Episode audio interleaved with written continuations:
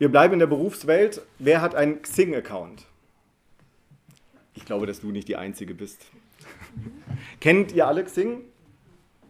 Xing ist ein soziales Medium, ein, so etwas wie Facebook, nur halt für Leute, die da äh, explizit hingehen, ähm, um ihre, ja, um zu gucken, was so beruflich geht. Ich habe mich äh, während meiner Prokrastinationseinheiten auch mal ganz kurz nur bei Xing angemeldet und dann natürlich sofort auch wieder meinen Account gelöscht. Heraus kam dieser Beitrag.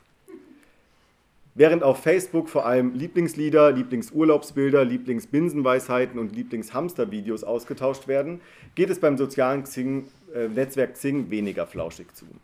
Unternehmen machen Werbung für ihre Veranstaltungen und suchen nach potenziellen Kunden und Geschäftspartnern. Diejenigen, die sich beruflich entwickeln wollen, halten nach besseren Jobs Ausschau. Kurzum, es geht ums Business Networking, ums Klüngeln, ums Vetternwirtschaften, um die Erhöhung des Vitamin B-Spiegels. Xing und vergleichbare, vergleichbare, Portale wie Academia Edu und LinkedIn reihen sich in eine lange Tradition ein, denn wirtschaftliche und politische Eliten pflegen seit jeher ein enges Verhältnis. Im alten Rom traf sich die Upper Class auf den Marmorsitzen der Luxuslatrinen, um sich auszutauschen und zusammenzuscheißen. Der Ausdruck ein Geschäft verrichten erinnert an das gemeinschaftliche elitäre Kacken. Zu Beginn des 20. Jahrhunderts entstand in den USA, entstanden dort Business Clubs. Zweck dieser Business Clubs ist es seit jeher, gemeinsame Interessen auszuloten, Kooperationen zu schließen, nach Win-Win-Situationen Ausschau zu halten oder in klassisch ständischer Manier Karrierechancen zu erhöhen und liebe Verwandte irgendwo unterzubringen. Doch wer meint, die Clubs gingen nicht mit der Zeit, irrt. Bereits seit 1989 dürfen bei Rotary Club sogar Frauen mitmachen.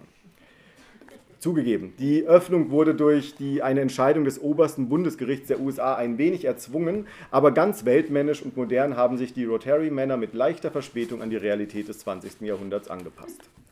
Bei Xing wiederum dürfen sich von Anfang an sowohl Männlein als auch Weiblein präsentieren. Der digitale Business Club hat einige Vorteile. Im, Im, Rotary Club trifft man sich einmal die Woche, irgendjemand hält einen Vortrag über sein, sehr selten ihr Berufsfeld. Auf Xing dürfen alle zu jeder Zeit über sich und den aktuellen Stand ihrer Karriere berichten. Ebenfalls praktisch, die altmodischen, altmodischen Business Clubs haben lästige ethische Maßgaben. So lautet das Motto des Lions Club, We Serve, wir dienen. Gemeint ist damit, dass sich die Clubmitglieder für, Clubmitglieder für wohltätige Zwecke einsetzen. So etwas geschieht in der Social-Media-Welt natürlich etwas dezentraler und weniger aufwendig. Das zur Schau gestellte gute Gewissen gibt es etwa bei Facebook bereits durch einen kurzen Gefällt mir-Klick für eine Wohlfühlkampagne oder durch die Unterschrift unter einer unverfänglichen Petition. Das bringt Credits, sowohl im Privat- als auch im Berufsleben. Einer Studie von TÜV und Statista aus dem Jahr 2014 zufolge checken 52% der Personaler die Facebook-Profile der Bewerbenden. Ein Drittel schaut auch bei Xing vorbei.